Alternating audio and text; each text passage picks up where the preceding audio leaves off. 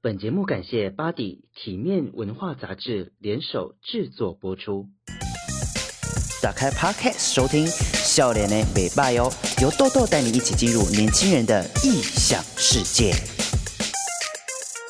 Hello，大家晚安。今天来到的是六月十五号晚上十点二十六分。哎，你手听讲错日期。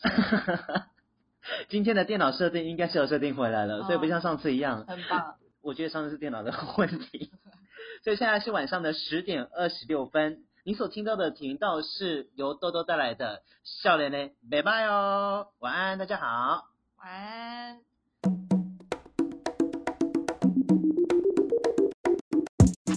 本日大来宾，本日大来宾。在线上，我们很荣幸邀请到这个是笑点美巴友的正式的第一集。这个第一集对我来讲非常的重要，于是呢，邀请到了一个非常对我来应该说很特别的朋友。我们欢迎 Mindy。Hello，真的很特别，我们认识了十年以上了，对不对？十年，今天的 FV 刚好跳出一个我们十年的回顾。天呐，十年呢，我们。我们不是还很年轻吗？怎么一转眼已经我 要哭了？真的，就十年，真的是十年一刻，好夸张，好夸张。其实今天的主题叫做“欢迎归国”，我准备重新开始。嗯嗯嗯嗯，尤其在疫情的这段时间，应该是说，其实我原本是从一样是从越南回来。那我觉得越南跟台湾好像有点相似，在疫情这方面。在二零二零年的时候，其实我们两个国家算控制的蛮好的，嗯，对，算是受到影响，相对来讲没有这么大的。对，但是刚好在二零二零年也回来，我刚好我回来了之后，开始大爆发这样子。我准备重新开始，那开始做什么？欢迎归国，其实这个主题很特别哦。其实说以前出国外派的工作就是回家，嗯，但是呢，很特别的是今天这一次回来，你知道这次因为疫情的关系回来。何其不易，嗯，就为他回来核酸检验啊，等等，机票等等的大费周章的所有的一些程序等等的。当你回来的时候，地勤人员跟你说，呃，江先生欢迎归国，哭了，你真的觉得哎，好特别，就是哎，我回来了，甚至你会觉得哎，这个空气，你会去去感受这个空气，对对对，就会觉得哎，真的不一样，就是比如说下了车，真的踏到，或者是下了飞机啊。台湾，我终于回来了。甚至飞机在上空，你看到台湾的景色的时候，你就已经觉得啊，很感动，我真的回来了，这是我的家乡。对，就是一直说要回来，回来，回来，说好久。对，就是当飞机起客离开地面的那一刻，感，真的是开心的。我懂，我对，因为作为作为一个我也曾经待在国外很长时间的人，我真的可以理解。很激动，其实蛮激动的。也很感动啦，说对，很感动，很感动。对，所以比如说欢迎，我们今天在讲欢迎归国，我准备重新开始。那刚好其实，其实现在也面临到了大学生的毕业季，对，好像是。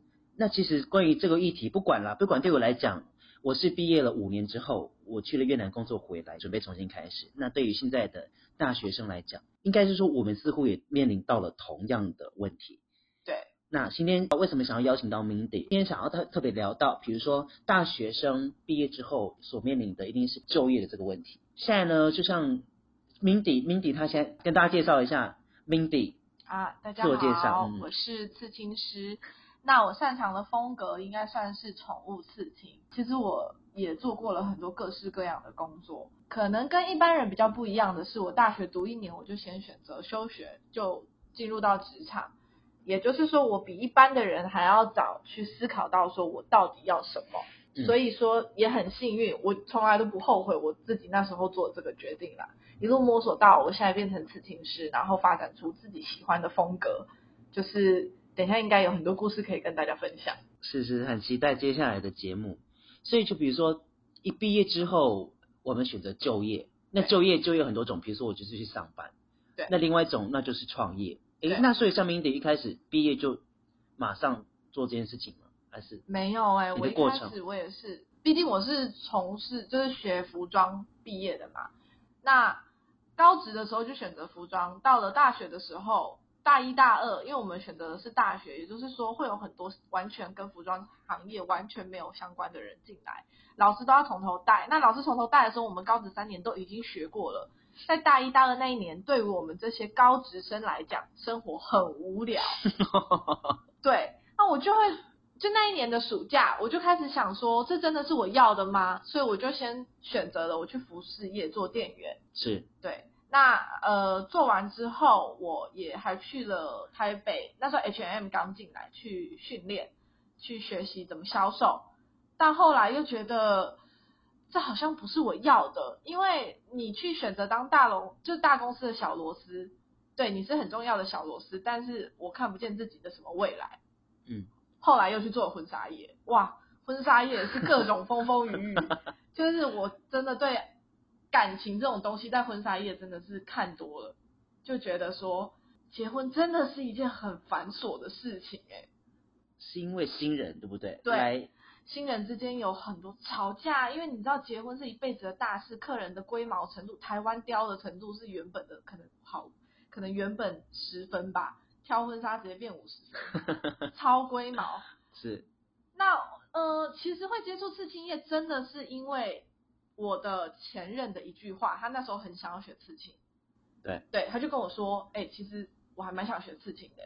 我就突然想说，嗯，我为什么我那么喜欢画画？就是你跟我这么熟了，你一定知道我从以前我上课时间超爱画画，是，对，我就想说，我为什么从来都没有想过这个职业？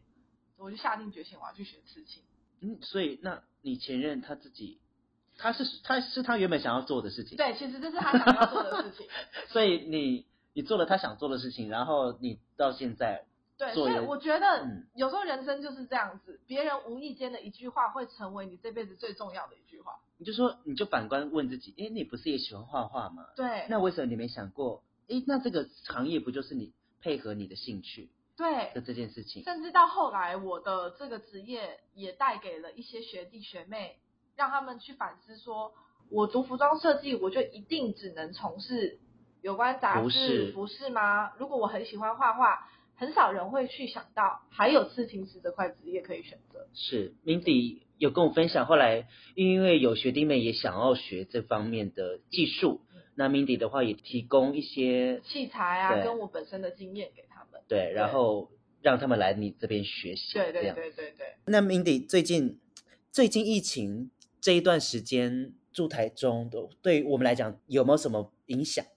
哎，我觉得要分二零二零跟二零二一。其实二零二零那时候刚爆发的时候，哇塞，好多行业都受到影响哦。反而是刺青业基本上是没有受到影响，因为大家休假变多了。反而那时候疫情又没有到那么夸张的时候，大家就会想说啊，不然我来刺青好。好像是哎。对，所以其实我那时候刺青，反而二零二零的时候是比较好的哦。是。对，然后到了这次疫情爆发，真的太严重了。就有很多客人会很自主性的跟我说，哦，我可不可以取消？到前阵子，这个可以讲吗？就是 卢秀燕市长直接出来 diss 我们，他就公开的讲说，刺青业者应配合政府措施。为什么这么 focus 在刺青业？还是每个县市都有自己针对的行业？好像像桃园市，他们就说美甲业；台中市就是特别跳出来说刺青业。那美甲业在台中可以吗？我不知道，可能是。卢卢秀燕本人对刺青有什么 有什么歧视吗？我不知道，我不知道，这不代表豆豆的立场哦，sorry，不代表本台立场啊，不代表本台立场，只是说，哎，这次刚好我们的市长他 focus 到了刺青业这个部分，对，他可能有发现这件事情。那我的客人都会说，就是会很急的说，哦，那我到底什么时候可以刺青？我说 OK 啊，那你先准备三十万。什么意思？嗯，因为如果你营业会被开罚六到三十万，是一经发现举报之后。对，但是其实我觉得这个假期对于我们来讲蛮难能可贵的，因为对于刺青师来说，真的没有所谓的休假。对，反倒是真的是也因为这个疫情，让你们有一段时间休息。对，我看到好多同业的人是回归家庭啊，说哇，好久没有陪家人了啊，或者是好久没有看看自己的小孩啊，什么之类的。因为我们通常下班时间并不像大家想的，我刺青完钱收完我就没事，我还得画图，嗯、我还得画刻制图，我还得线上跟客人讨论说这个图你哪里不满意，我还要修改。那同时我也要线上做很多的呃我也要精进自己，嘛所以我每天都要看很多不同刺青师、嗯、现在在流行什么，要跟上话题，要跟上时事。其实没有大家想的这么简单。嗯哼哼，就不是说哦，刺青就是一个很自由的一个行业啊，所以然后刺完就刺青师就是一个你基本上就是要爆肝的行业。是，对，而且因为太耗精神力了，我们必须很专注的在刺青这段时间，所以。基本上，我们刺青的过程中是很耗眼力、跟脑力，还有专注力，相相对的也会特别累啦。那下班又不能真的休息，嗯、你还要画画。是，对，是。哎，可能不晓得，不晓得各位听众对于刺青师的这个行业的了解。那么我们简单的讲，比如说，你觉得，那你觉得如果身为一个刺青师，他所需要具备什么条件？你觉得嘞？呃，我觉得有一件事情很重要，就是很多现在因为器具。网络上很容易就取得了，嗯、很多会有人采自学的方式。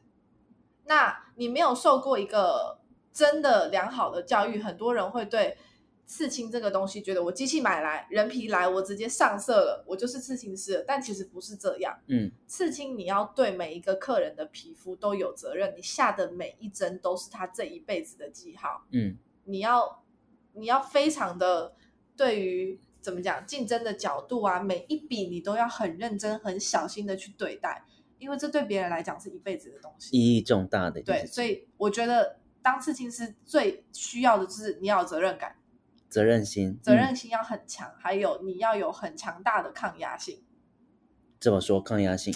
因为每个客人会来刺青，他一定多半就是我失恋了，嗯哼，呃，我家的宠物过世了，对。或者是说我在职场上面，我人生遇到了什么事情的转折，一定都是会有一个转折点，会让你想要来刺青。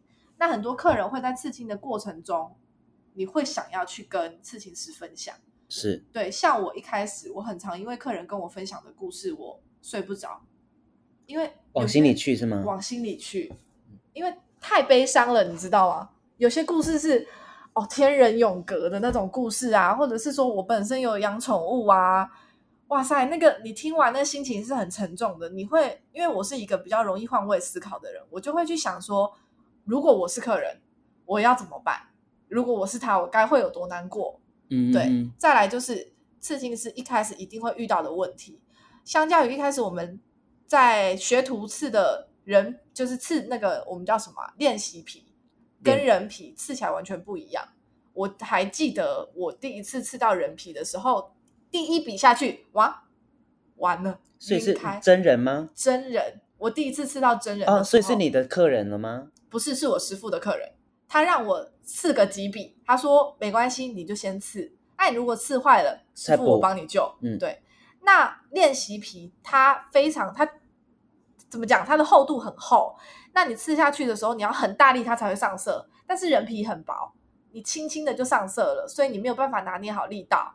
我第一次第一笔下去，哇，完了，吃太深。那默默默默心里整个剉赛，我心里剉赛，我抖到一个不行。然后我师傅在我耳边跟我讲说：“刺坏了。”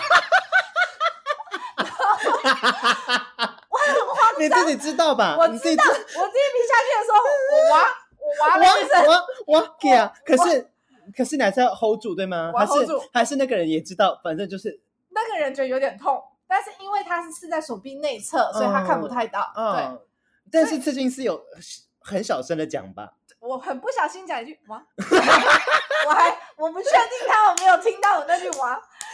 然后我师傅发现了，我师傅就跟我讲说：“ 完了完了完了！”你师傅是真的，你师傅他帮你吗？我就我我师傅就立马说：“你先起来，换我换我。换我”那他就那他会不会察觉到那个被刺的人？呃，后来那一段是有一点点小小的失误啦，但是因为是男生，男生其实不太会介意那么多小细节。OK，对对对，所以就第一次就 pass，但是那真的是一个很大心理压力。哇，我把人家皮肤刺坏了怎么办？所以是那个第一次的拿捏程度，是不是有点像水奇异笔还是麦克笔？如果你在纸上停留太久，它就晕开。晕开，对，像我们现在看到有一些呃人的刺青，为什么一条黑黑的过去旁边还会有一些晕散开来？那就是它刺太深。嗯对，所以晕开了。那怎么办？哎，就盖图嘛，不然就是去做镭射，不然就就就只有这两种选择。是，对，因为他就上去了，就哇，对，因为皮肤是一辈子。你说，哎，这就是一种新的一种渲染的效果。你如果硬要这么讲，也是可以带动这个潮流啦。对，或或者是说，我们去看一些刺青，它的刺青的图案会突突的，浮浮。对，那有两种可能。第一种是它本身可能有点蟹足肿的体质，哦，很容易就会疤痕增生。是。第二种就是刺青是刺太深，造成皮损、皮肤损伤。我们是这样子讲。所以那一个好的刺青怎么看？一个好的刺青就是你必须看它恢复的颜色。那恢复完大概是，呃，刺青最稳定大概是一年。哦，一年之后会是最。一年之后基本上那个刺青不太会再晕开或者是变色，嗯、但是在这一年间，你比有蛮有可能会因为你保养的方式。或者是刺青师的功力不够，造成这个刺青的掉色啊，或者是晕开啊，很多可能。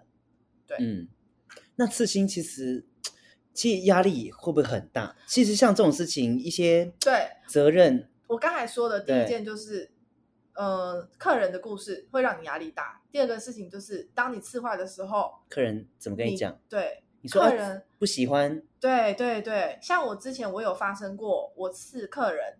结果他回去恢复不好，他严重掉色，但他没有跟我说，他跑去给另外一个刺青师刺青，结果那个刺青直接那个另外一个刺青师直接发文 diss 我，就说啊，现在刺青师功力不够啊，怎么样怎么样怎么样，但是我一模一样的刺法，一模一样的方式，我去刺别的客人都没有这个问题，嗯，对。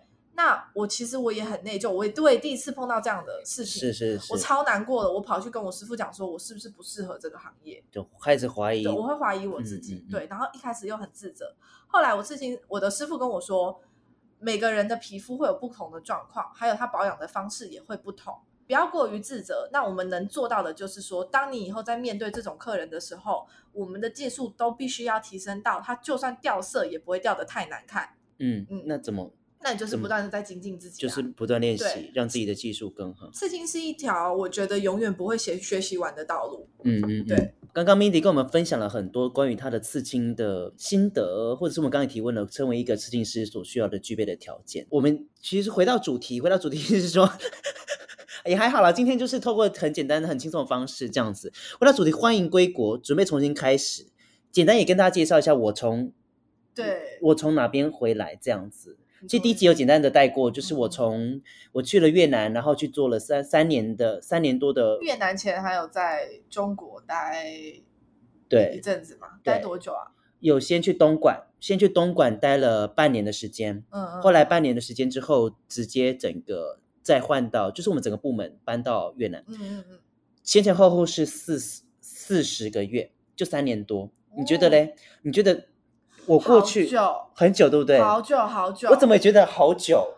而且其实我很舍不得你出国。怎么说？因为就联络不到你啊，但是又看到，因为你是一个你知道，你很容易让自己的生活多彩多姿的人。是，我觉得你是可以一个充分利用假期的人。我看到你的 Facebook、Instagram 永远都是你去各个地方玩啊，包括你回来之后你发了文，哇塞，你越南文直接给他学起来，超屌。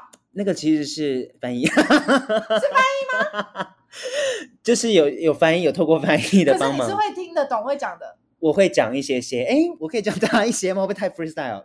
你我应该教过。简单的教一些大家基本的。比如说，就是比如说你好最简单，嗯、你好就是新脚，新脚，新脚，对，新脚，新脚就是新脚。为什么要有一个这么简单的 新脚？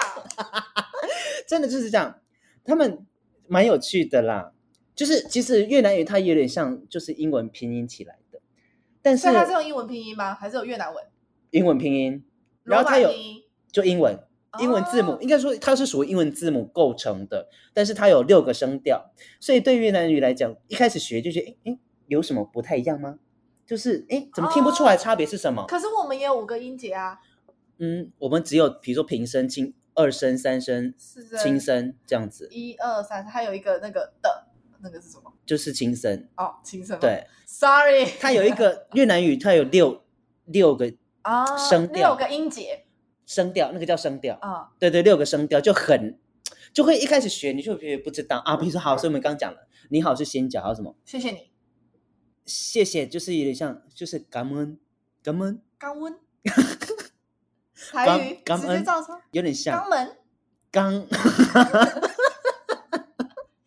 真，我认真学。刚刚恩，肛门，肛门，嗯，肛门，C A M 是有点 C A M，就是真的是个感，所以要比起来。然后，嗯，好像打我自己。好，没关系，就先这样。还有一个再见，嗯，蛋变，蛋变，嗯，你说再见，我都觉得好像在骂人了。你再说一次再见，但变，但别，但别，但别。其实呢，我可能也是业余的，所以我不太晓得我。我觉得我鼻音的时候一定会学的超好。好，来，呃，最后来跟大家 review。你好，新脚。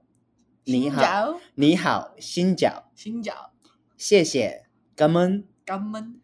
谢谢，感恩。感恩。呃，再见，但别。但别。OK，简单跟大家介绍。你说，所以现在还是算会一点点越南语了，嗯、这样子。直接 get 新技能。我有一个越南同事，他。他人太好了，他他好有心，他是我在工工作上面的一个伙伴。嗯，他从我回来的第一天，隔离的第一天，他每天晚上开始哭，打给我，舍不得，舍不得的，舍不得。越南人，越南人，他每是一个男生，所以你们都越南文沟通，但是他也会开始，他有学中文，哦、应该是说学中文。如果学中文的写，嗯，很难，说不难吗？他们其实都觉得说比学越南语都还简单。屁嘞！如果你说要写、听，反正相较起来，学中文来讲，对他们来讲算相对来讲容易。嗯，所以他们也都算会讲。对，所以我跟他聊天的时候，他说中文，但是呢，我回越南语。好想听你们两个聊天哦！你们改改天直播一下你们两个的。他就说：“哎，大哥你好吗？”我说：“对了，快，M 贝泽兰 Z，就是就是这样子。”因为我不太晓得是外星文吧，因为我不太晓得他听得懂我说的哪些中文，所以我以我能说的让他听，他就听得懂我在问什么。其实这样也好，你也可以复习一下越南文。对对对对，我就说也谢谢你有这样打给我，我才能够一直每天吗？持续持续一个月，嗯，之后呢，他还是有打，变成三天，嗯，每三天他打给我一次，很，很有心，很有心，非常有心，然后也很感动这样子。嗯、所以呢，我是去越南。我们刚刚说聊远了一点啊，不好意思，我们两个很容易偏题 啊。聊回来，你为什么会回来这样子？对对对，为什么要回来？对，应该就是觉得你在那之前，其实你要回来前，你有打给我，对不对？多久了？嗯，应该也是一年前。对，就大概一年前的时候，那时候你就动了念头，我就一个念头，我想要回来了。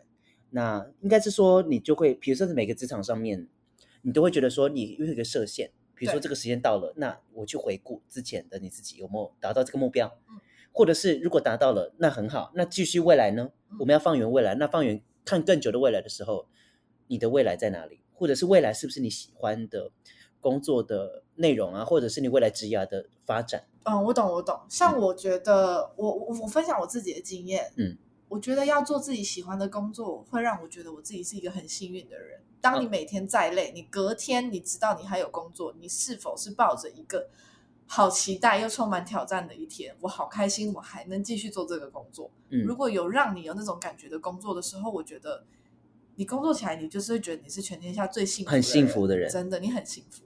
如果在工作这件事情做是做你喜欢的事情，没错，你在做你喜欢的事情，你热爱的事情，跟他每天都会带给你不同的挑战，你就会觉得。再累，你都愿意去克服，而且他好像一天天的，你就是要去克服它，是不是？就是明天不管再怎么样遇到什么，我就是解决它，对，也没想太多，就是去做。而且你可以从你过往的，比如说像我的作品上面，我可以很很明显的发现自己的进步，跟就是、哦、哇，我又更进步了一点。昨天的我，今天相比，我又比昨天更好一点。对，而且那个那个冲劲是你可能睡到一半会不会起来，就是一个点子。对，我在工作期间，我是睡觉都在想工作的人。是，对，我连出去玩啊，出国玩，我的 IG 永远都是开始在回客人。嗯，空闲时间就是在刷别人的作品，都在看。对，就觉得哦，这个好好看，收藏，收藏，收藏。对，所以这件事情，工作它不再是一个为工作而工作的工作，它是兴趣，它是你喜欢，你可以一直不断的学习。对，而且你知道在这里你可以一直有收获。对。那你这个就会是你一直想要下做下去的工作。所以我老实说，我我觉得我是一个很幸福的人。应该是说，对于你的特质来讲，对。那所以你回来是因为你也想要寻求或者是找到一个让你有这种感觉的工作吗？我觉得有一部分是这样，就觉得说应应该说在原本这份工作我们都可以做得很好，嗯，我们也知道说我们就是好好的把它做下去，嗯，都会做得很好，嗯，但是相对来讲就是说，哎，我会继续待在这边，我逐渐好像失去了什么东西，这种感觉，对。我知道，因为现在我身边非常多人都是，包括我自己的姐姐，他们都会有这些迷惘。但是我必须说，我为什么一直说我很幸运？因为很多人是兴趣不能当工作的，嗯、兴趣不能当饭碗，嗯，或者是很多人当兴趣变成工作的时候，就失去了那份憧憬。对对，但是我觉得我很幸运的是，我不但能可以靠着我的兴趣赚到钱，甚至我依然还爱着他，所以我觉得我很幸运。是。我觉得也是说，Mindy 他是一个，就对我们来讲，他是一个行动力百分百。如果你想相对来讲也比较冲动吗？但是我觉得也是 成也冲动吗？那对吧？我觉得大部分对于敢冲的人，你的这份冲动对你来讲是好的。对你来讲，对，就像我那时候我想要学刺青，我真的是上网查机票买了，我就直接去中国大陆学刺青。然后我因为我一开始去是瞒着家人嘛，所以等到后来真的瞒不下去的时候。我妈发现赖怎么打给我都打不通，但是用微信一打，我马上就接。那他就知道我就是不在台湾。那他就知道了。他知道，他，他一一打一打来说什么？对，我那时候说，因为你那时候人在大陆，我说我去找你。哦。对，我那时候我是跟我妈讲说，哦，我来找豆豆，我来找豆豆散散心一下子啦。嗯、然后对我妈想说，啊，怎么这么久没有见到我了？这样晃了半年过去，半年都没回家。对。因为我姐跟我阿姨都知道，他们都极力帮我隐瞒这件事情。啊，你有说？对，瞒不下去，我妈打微信马上通。我妈说：“丽丽懂。”我说：“我我我在北京，你在北京干嘛？我在学刺青。”你搞懂啊？所以你瞒了半年。我瞒了半年。那你妈半年？我就是搞找各种理由啊，妈，我工作真的很忙啦，什么什么之类的。啊，优轩啊，Mindy 啊，今天还会当个假崩。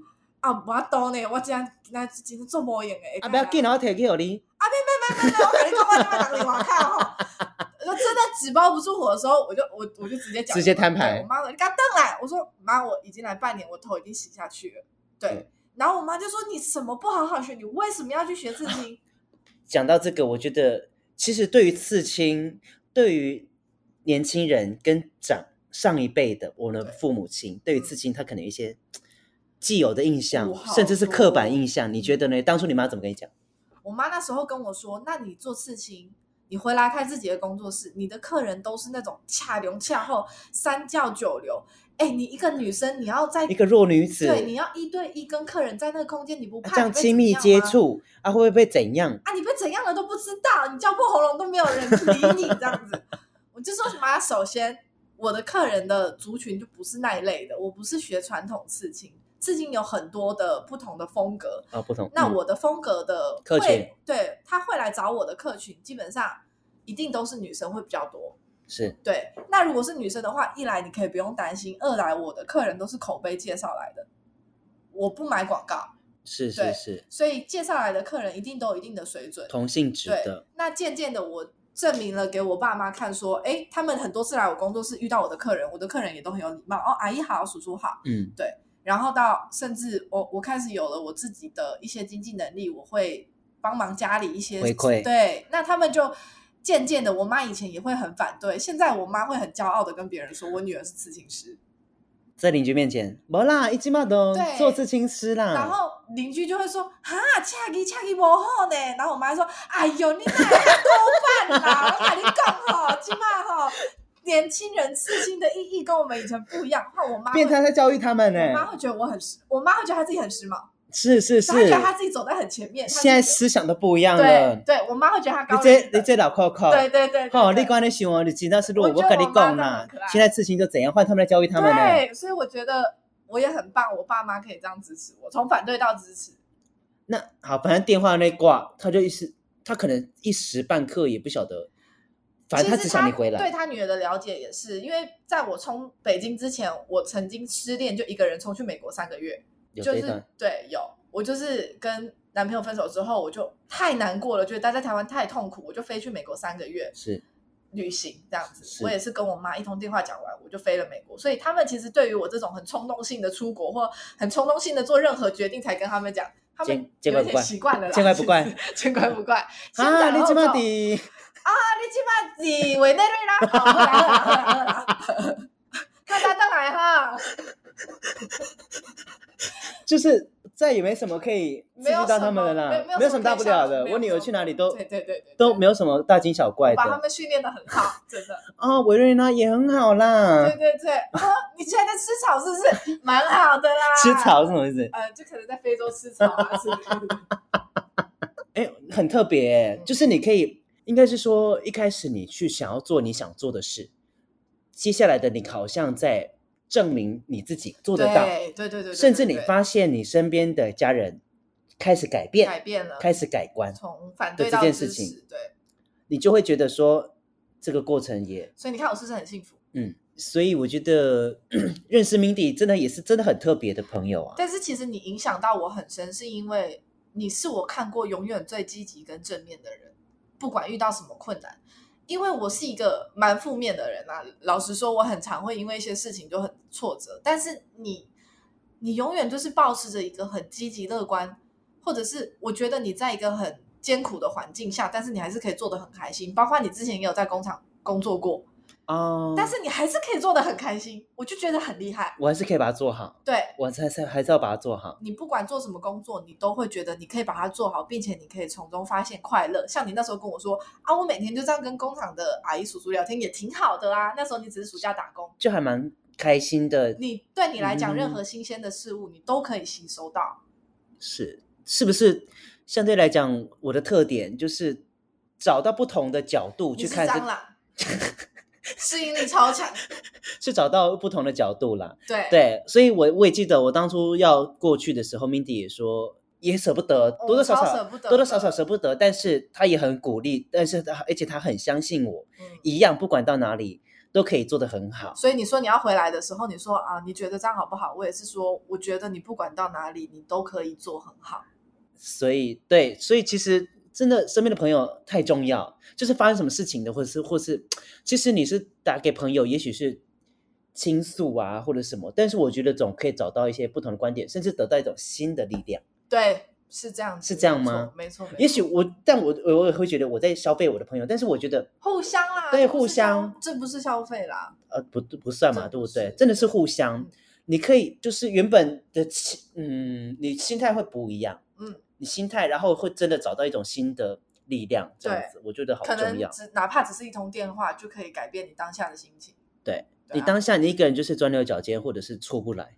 对哦，我真的是记得你以前也是陪我各种钻牛角尖，各种我们高中从高中认识到现在。我失恋的时候，你骑着我的摩托车，然后大雨中我们疯狂骂脏话，因为 大雨没有人听得到。哦，对对对对对，我们就大冲。哎，你是不是问了说可不可以骂脏话还是什么？对。我说应该可以吧，反正没人听得到。你就你就皮卡林呀，反正就是超多脏话在那在那一个路上，在大雨中，对，我就边哭边哭边奔驰，然后我载着你，然后大骂脏话。真的，这真的是年少轻狂的时候才会有的回忆。对，我们刚才聊天的时候就觉得，诶，为什么以前好快乐？以前反倒是总真的觉得很纯真的那种快乐的感觉。对，真的觉得。也很难忘这样子。我们高中真的也发生好多事。以前我上学的时候，还要麻烦 Mindy 骑摩托车载你，骑摩托车载我。然后每次会大大包小包的这样，我就会觉得很烦。我就像公车一样停下来，然后看到他还没有跑到，我就会开始时速二十。然后他快要追上我摩托车的时候，我就时速。他就在家嘛。然后他在后面说。Mindy 慢一点，慢一点，然后我就是你快一点，好不好？然后每天都上演同样的戏，每天都上演同样的戏，超好笑。但是现在回想起来都很幸福，真的就觉得很好笑。还有我们一起去，比如说社团做报告啊什么的，都觉得太好笑。对，社团老师在讲什么，我们根本没有在听，根本就没有在听啊，在做自己的事情。而且高中真的蛮好玩的，高中太太多有趣的事。高中真的，我们可以再开一集谈谈高中。应该说八零年就是我们这些八零后的，跟现在九零后的差别。也许高中的生活又不太一样，完全不一样，因为他们现在是被三 C 充满的世界，嗯、我们刚好是介于三 C 刚要崛起的那个时候。哦，我们一开始都还不一定有手机，我们国小的时候传纸条，传纸条，纸条内容传一传，全班都看得到，不知道为什么。传错吗？传错，或者哦，然后超害怕传给学那个成绩好的学生。因为他都会，他会，他想要认真听老师上课，然后你点他，叫他帮你传纸条，他都会很不耐烦。然后他怎样？对，然后你都会要绕绕过很认真的人，嗯，然后你就传给别人，然后别人就说啊什么？我的妈！要打开看，后来整个纸条内容全班都知道了，所以都这样。嗯，意思是说不是要传给他，但是他就自己先打开来，就是点点点你嘛，然后他就会说啊干嘛？然后打开看一看，哦不是我的，然后就传给下一个看，全班都知道纸条的内容啦。传纸条好像是哎、欸，现在我觉得应该都，因为现在就是线上、啊，现在就手机问一下就好了、啊。嗯，好好笑、哦。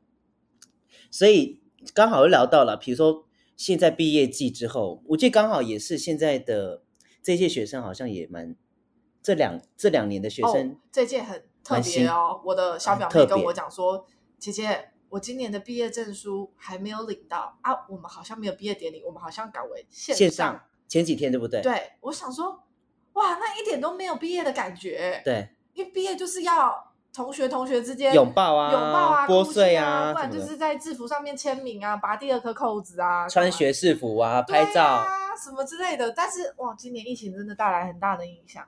再者，从去年开始，比如说因为疫情，大家各个公司就开始裁员啊，或者是等等的，就难找工作了。对于你来讲，这波疫情有带给你什么新的想法吗？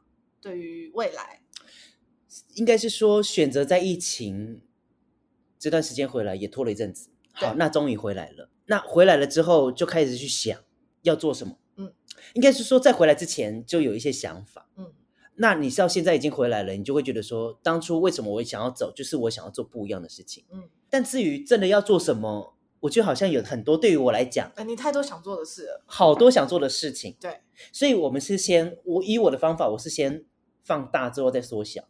嗯，先去放大之后，哎，这个是我喜欢的，嗯、我想做的，会觉得我觉得我未来的，嗯，并不是说我想做什么就去做什么，嗯嗯，嗯对吧？这样子有点鲁莽。然后我们再去缩小，那哪些是我们想做的，或者是就像现在我在做的这件事情的这个广播电台一样，对，就像我一直在讲，它算是一个实现我的梦想。对，你一直也想要做 DJ，对对对，我以前是不是也会？有有有，我很爱唱歌。超爱你！以前有时候上课上一上，老师会突然 cue 你来豆豆唱歌，然后你就会看到有一个人很花俏的站起来，开始哦不要啦，哦，然后就开始阿麦喂，不要啦，但是已经默默的走上台。不要不要完之后立马接歌词，对，毫不犹豫。主任每一节课，而且是大家，因为大家可能想说是上课时间太久了，上课，对对，也没想上课，但反正大家有没有在听，也不一定有在听，对，但反正不要上课都好，对。然后都会提醒老师，啊，老师那个剩十分钟哦。Q 豆豆才唱歌，对，然后你每次说啊不要啊，我没有准备了，他又唱哦，然后下一秒开始立马唱歌。对，哎，所以导致我后来我每天都要想，哎，明天都是主任的课，我要唱什么？这样这样是一种压力吗？是吗？也还好啦，反正喜欢唱歌。我发后来发现，反正我就是唱我的，啊，你们就是在台下做你们的事，反正大家都很懂得尊重，我觉得。啊，会很安静，但是因为他唱歌也是真的好听，就就很有趣耶。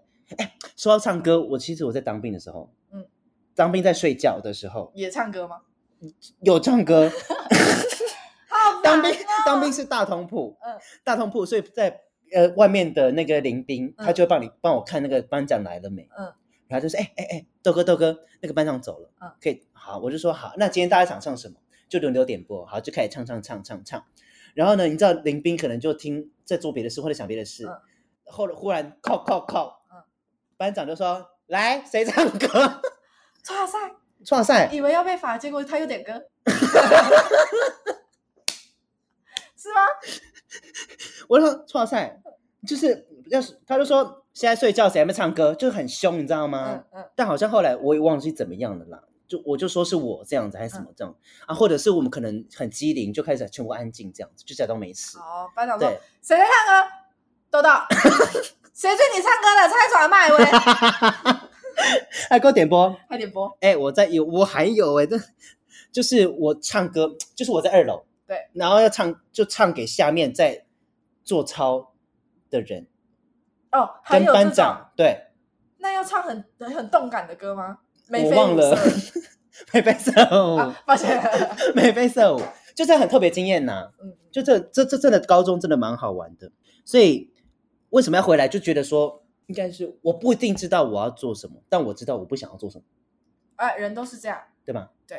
那如果你不想要的做什么，可是也有的人不想要这么做，但是他一待继续待，一辈子也许待在这边。每个人的选择不一样，啊，对，每个人的选择不一样，对对对对对，每个人的选择不一样，所以我就觉得说我不想要继续待这里，于是我想要离开，嗯，去找别的机会，所以我就回来了。所以呢，现在应该是说，所以就比如说我们在回归当初毕业的时候，嗯，投入职场，对于男生来讲，其实他有一些面临要要先面临的兵役的问题，对。所以他其实还有一段时间，他可以先去找打工啊，或者是在想他要做什么。对。然后当完兵之后，就是真的要进入职场，进入职场了。所以这段时间，前面其实去了这去越南这段是我也是第一份工正式的工作，那一去就去了三年多。那你呢？比如说，那你我们再回归到，比如说现在我们是毕业，刚毕业，你当初那段时间刚毕业的时候，你做什么？啊，服饰业，我先踏入服饰业。做一间蛮有名的，在网络上蛮有名的，叫 VII 的，算是也比较个性风的女生的服饰店。嗯，对，在那边先打工了一阵子之后，觉得啊，我想要去，因为那时候台湾还没有引进一些大品牌，那时候 H&M 刚进来。嗯，对，所以我就想说，哇塞，H&M 好像开出来的薪资也不错。其实 H&M 他们选人的过程也蛮。蛮复杂的，但是他当天选，他会给你三关考试，你如果过了，他就会直接点名说谁谁谁过了，嗯，对，然后我我很幸运的我就过了，然后就进去里面之后，我会从安全院里面离职，真正的原因是因为他们的上班的制度，我觉得现在现在的人一定都会遇到，他们会有早中晚夜班的制度，嗯，那比较好的公司可能是三个月做一次早晚夜班的轮调，轮调，我们是一个礼拜内早中晚夜班都会上到。有可能我今天上完晚班，隔天我是早班，我我根本就不用睡觉，所以我在那边待了差不多三个月，我瘦了七八公斤，你身体都烂掉了，烂掉，时差坏掉，所以很辛苦，就是，然后薪水又其实没有很高，因为你做很做工时长，对，后来我就是去做了，哦，其实我还有做过直播，之前有一阵子，哦，对对对，对，刚开始流行的时候，哇塞，那时候直播好好赚，一个小时时薪开给我到快要一千块。九百五十块，对。你做多久？我做了也是差不多半年左右。有做半年？对，做半年。但是我是把它当做兼职，嗯嗯，对。然后我还有在做那个 Airbnb 的客服打扫，帮带看客人啊，然后他帮他们把房间打扫干净啊，就是我同时兼了两份工，这样是，就跟一般的大学生一样，出来就是会，我想要多赚钱，我想要多一点的赚钱机会。就这边做，那边做，这边做一点，那边做一点，但是都不是自己真正想要做的事情。那时候就是为了钱追钱，嗯嗯嗯，对，这样的过程。那直到你说踏入刺青是你前男友的一句话，对，直到我踏入刺青，现在做一做，掐指一算也三年了，一样也做了三年，很快三年了。那从那句话到你飞去北京多久？不到两个月，不到两个月，你就从前男友的那一个。启发，然后直接觉得说，诶，那我想要去做刺青师，于是我就飞过去。对，到现在，所以你的三年是指你刚开始回来做了，对不对？对，还我我不包含我学刺青的那八个月。你开始回来做到现在也三年的时间，对，真的。但其实说来也很妙啦，那时候飞过去的时候，有一点真的像是不经大脑。那时候我们我报的那个刺青学院其实是骗人的，他们根本就不懂刺青。所以，那你是很匆匆的去做这个决定吗？没错，我就飞过去，前脚了，然后一个女生，我也不怕她是人蛇集团还是什么的，因为我的个性就是冲嘛。好，飞过去了，发现，呃，一个班有三十个人，嗯，对，然后他是号称号称刺青速成班，是十天就教你学会刺青，嗯，但怎么可能十天就会刺青？是，是，但是一个口号。对，那他说还有一个进阶班，又是十天，所以你只要二十天就可以成师。对，出塞二十天速成刺青师，但是啊，想都知道怎么可能？至少要经过，就算你底子再好的人，也至少要经过半年的磨练。嗯，对。那我们是大班授课，嗯，所以说老师都是就是没有办法很细的一对一教学。可是我做了一件事情，就是我让让里面的师傅看到我的努力，因为我们的课程都是一天的，从早上八点到晚上十二点，甚至大家会留下来写作业，因为我们每天都有刺青的作业。很多人都是四五点才走的，那我们会有吃饭时间啊、休息时间，但是那些时间我都在练刺青，嗯、我练到我的手腕发炎啊，然后我的师傅就走过来说，这里其实不是一个真正的刺青学习的环境。如果你真的想要学好刺青，我看你很认真，你一个人又从台湾飞过来，你来我的店里，你当我的学徒，我教你。哦、对，嗯、其实契机是这样子开始。所以，就是这个师傅对你来讲，一个是算是真正的师傅了，对对？对，就是我觉得当你努力下定决心要去做一件事情的时候，大家大家都会想要帮你，是对，这是真的。你下定决心，很努力的想要去做一件事情的时候，机会都是自己创造的。是，你都会发现，哎，大家都会聚集起来，对，就是去完成一件事情。嗯，包括我开工作室，哎，我之前认识的 Airbnb 的老板，他也来帮我装潢啊，嗯、哼哼。或者是说，哎，我有哪一方面的朋友我不懂的，大家都会给我意见，就促成，就像一个点一个点一个点，对，变成一条线之后变成一个面，对，就是。你开始发现，其实有更很多的连接都在你生活当中所认识的不同的人，而慢慢的去串起。看似毫无相关的人，但是却都息息相关。对对，有更多的连接这样子。我们刚大概在聊到说创业，其实现在近期来一直都很流行创业这件事情了。没错。你觉得呢？你觉得对你来讲，创业的这件事情，我很顺遂，我必须说，算是我的创业过程，还有我真的动了一点小技巧嘛。因为我是女生嘛，对不对？然后我那时候没有陌生的客人，我从北京回到台湾，我没有一个客源，我不是从台湾正规的学徒中里面脱颖而出的，所以我没有任何客源。嗯、我怎么找客源呢？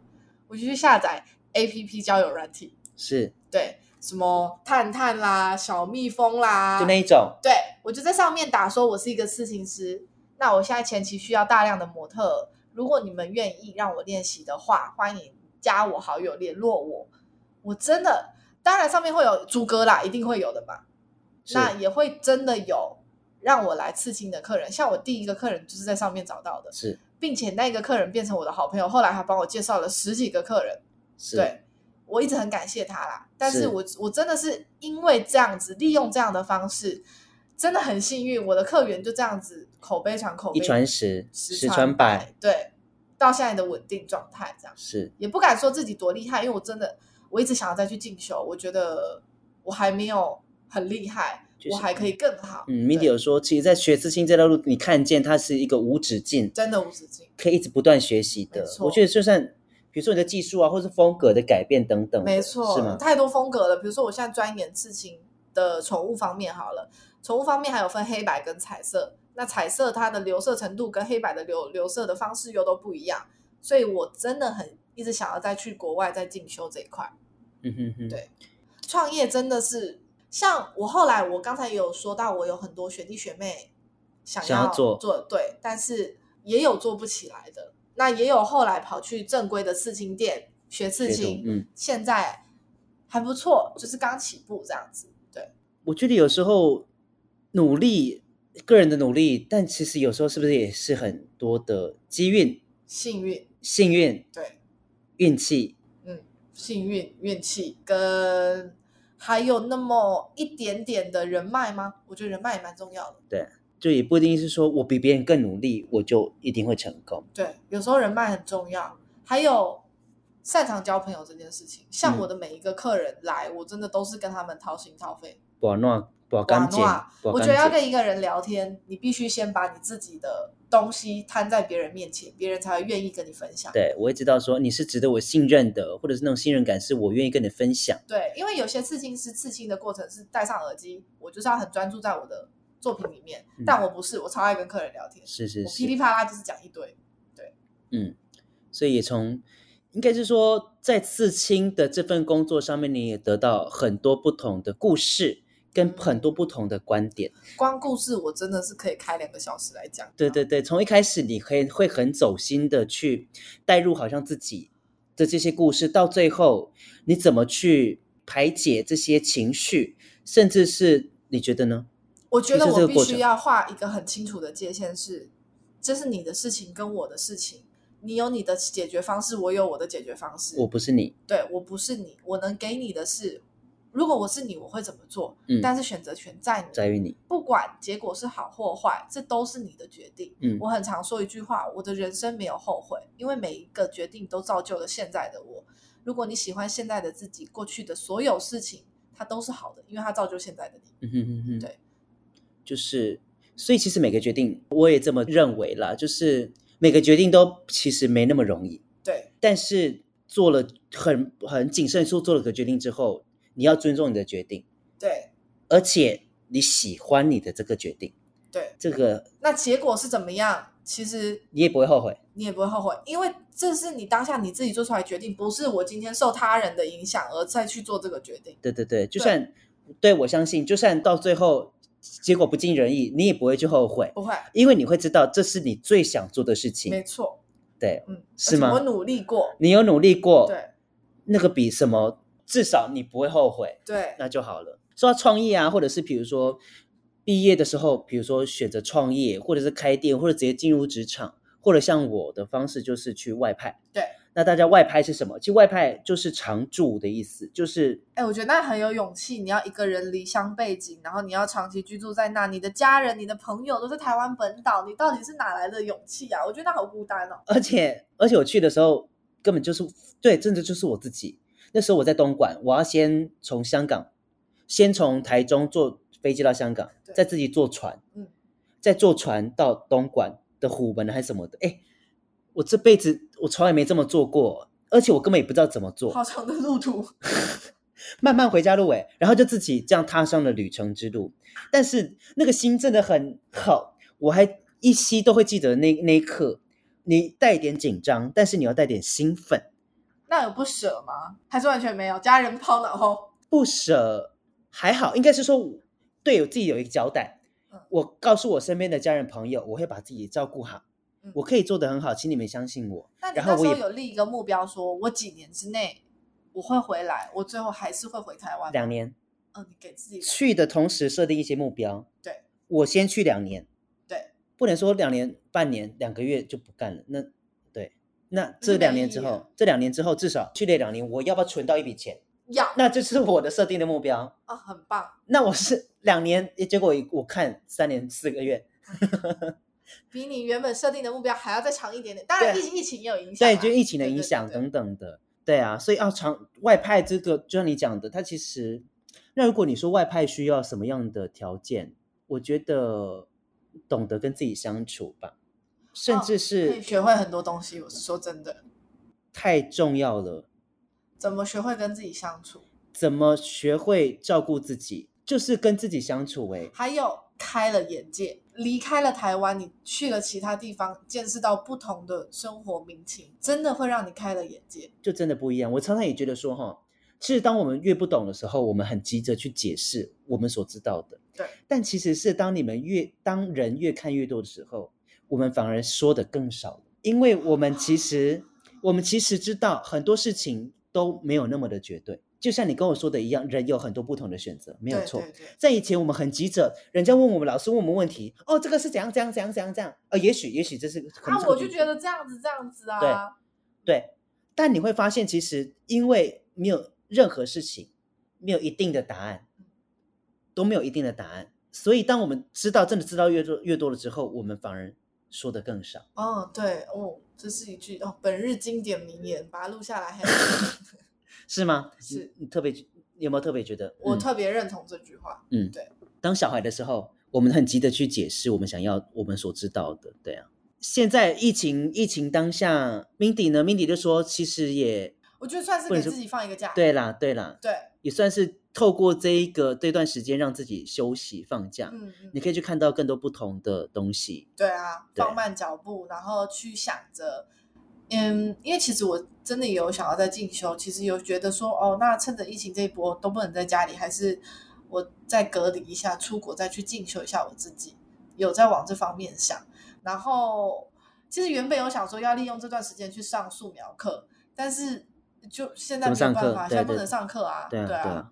所以就是就是这段时间休息，嗯，先休息，然后看想办法休息很爽，真的就是为了走更长远的路。因为以前的休息可能是休息两三天，其实那两三天你都还在构思客人的图。对啊，现在是休了一个月，你真的完全啊追剧。哎，明天没客人，后天没客人，到后天也没客人，追剧 就开始追剧，这样就真的会跟以往，就像我这次回来开始隔离，嗯，就像你讲的，在工作哪有这段时间？就像你讲的，也许是放两三天，你还是要工作。你知道你开始放假的时候，你下一次就要工作，就很烦。你心思会根本不是在放假上，就很烦。对。而透过这段很长时间的休息之后，你真的静下来，你去听你自己对在说什么，对，也是一个很特别的时间呢。这样子，未来嘞，未来对于 Mindy 你这这份工作，我其实就是希望我把，因为韩国大家都知道，韩国的刺青超厉害、超精致、超好看。我也希望？韩国刺青是？我觉得韩国很厉害的是，他们可以把各项的行业都带出自己的风格，甚至变成一项主流。好，例如说纹身也好，为什么会有一些小纹身？我们说的小小刺青、小清晰，这些刺青其实很多都是从韩国带起来的。嗯，对。那他们不仅将刺青这个东西以前是大，但是没有办法精致，他们开始精致化，然后迷你化这些事情。我希望台湾也可以做出属于自己的风格，嗯，自己的刺青。好比说，现在的刺青有日式刺青、美式刺青，甚至中国那边也开始流行了哦，山水画刺青。是。那台湾有没有一些属于自己文化的刺青呢？对，那台湾刺青是什么样子的一个风格？嗯，对，我希望可以做到这件事情，甚至是说，我觉得当刺青师有一个很棒的点是，你的作品只要好。你在其他国家被其他有名的刺青店看到，他会邀请你去那个地方刺青。是是是。对，嗯、那你可以在那个刺青的过程中，像我的梦想是，我希望到世界各地旅行，是去世界各地刺青，也被刺青。嗯哼哼，收集更多。对，我到了巴黎，我在巴黎这边找了一个我很喜欢的刺青师帮我刺青。对，那以后我身上就会充满着我去各个地方的刺青。嗯，所以很多我的客人会来说，哈，你是刺青师，你身上没有什么刺青哎？我说我是留着以后。是留着以后慢慢刺，对。我们稍微岔开一下了，就是刺青，有人有人说刺青，它有时候是因为某些事情，对，或者是我想要赋予它一些不同的意义，对。但是也有人觉得说，也没有什么东西一定要特别赋予它什么意义，我才要刺。有些人就是我想要刺就刺啊。那你认自己认为呢？对于刺青这件事情，我觉得只要你想好就好。你确定这个图在你身上一辈子，你可以接受它在你身上一辈子吗？可以，那就好。那如果你今天也保持着一个心情，就是哦，我未来可能会后悔，但是那就那到时候再后悔那就好了。我也觉得这样没有问题，这也可以，对，也可以，对，至少你当下是想要的，为自己负责。可是我非常不赞同，就是是情侣的名字这件事情。那你会跟他说，哎，可以先哦。我分享一个很可爱的小故事，我觉得时间好像有点长，没关系。我我之前有一对小小情侣客人，差不多十九岁吧，我们都是十八岁可以刺青嘛，那十九岁的。情侣来这样子，然后女生就说她要刺男生的名字，我就说，那你男朋友也要刺你的名字吗？然后她男朋友在旁边说，哦，没有，我要当兵了，我不能刺青这样子。我想说，屁，当兵一个小小刺青最好是不行，但是忍，我们必须忍，我们要表面笑内心坚。是是是，对，我就说，嗯，所以你打打算当兵完再赐你女朋友的名字吗？他说，哦，不一定啦，我再看看。那他女朋友的脸是不是就 没有？女朋友就是觉得。他就是觉得我很爱他这样子，所以女朋友就义无反顾的要。对，十九岁轰轰烈烈嘛。然后她男朋友进去厕所的时候，我就立马我说：“你确定吗？你真的要刺他的名字？”他说：“啊，姐姐，你放心啦，我跟他家人都很好，我们甚至都有在讲要结婚了。”我就心里想说，因为我们年纪也大了，就会觉得啊，默默就冲动，就冲动了。啊、公公的娘啦，是啦。对，然后好，果不其然，刺了三个月后。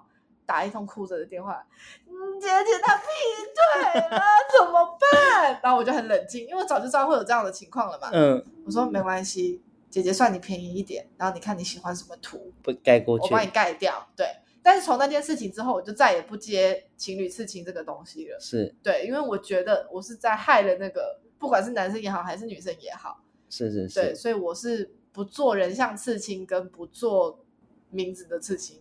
嗯，对，嗯嗯。嗯，最后，其实我蛮想在每一集的节目，让我所邀请来的大来宾分享在人生当中都有属于自己的一个座右铭。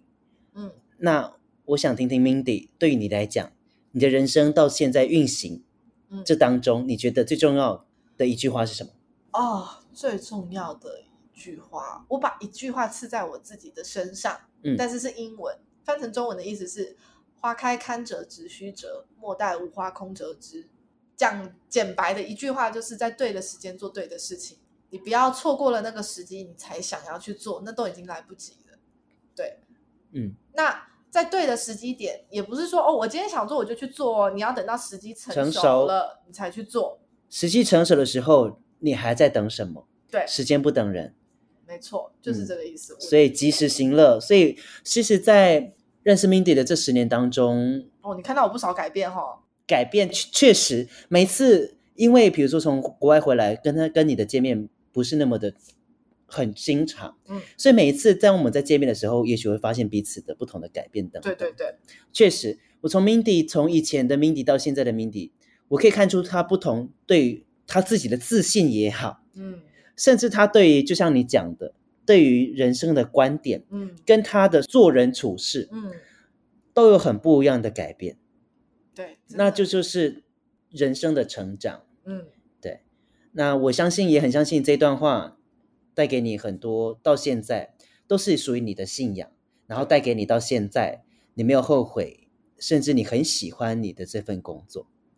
对，我也希望你可以找到一个像我一样。当然，我相信你不管做什么事情，你都很 enjoy 在里面了。啊，Mindy 真的是对我给一直给我很大的鼓励耶。他就说啊，不管你怎么样哈，不管你做什么事，都会做得很好，这样子。真的，真的是我是这样子吗？我一直都这样子觉得，包括我爸妈、我朋友哦，很多人都很欣赏你，你可能都不知道，大家是抱着怎么样的眼光在看你。我是真的不知道啦，但是我但是真的很谢谢大家的这些鼓励或什么的。嗯嗯嗯，我愿意去相信你们说的，然后。就是相信他，就去做，就这样。我最后也想要给听众朋友一些，嗯，我觉得可以常常听豆豆的频道，因为对我们来讲，它就是一颗小太阳，它就是可以带给人家很多很正面。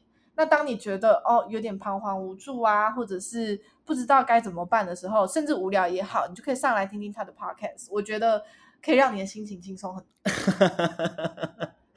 真的谢谢 Mindy，也谢谢他当初，比如说我在邀请他的时候，他二话不说。好啊，就是你要来我家住吗？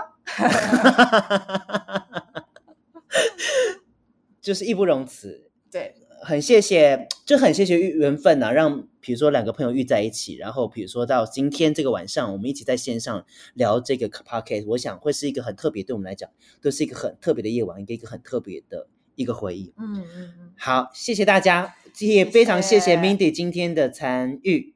嗯，谢谢大家。听了我们两个在那边唠叨了一个晚上，好了，谢谢大家哦，我们期待下一次线上再见，拜拜。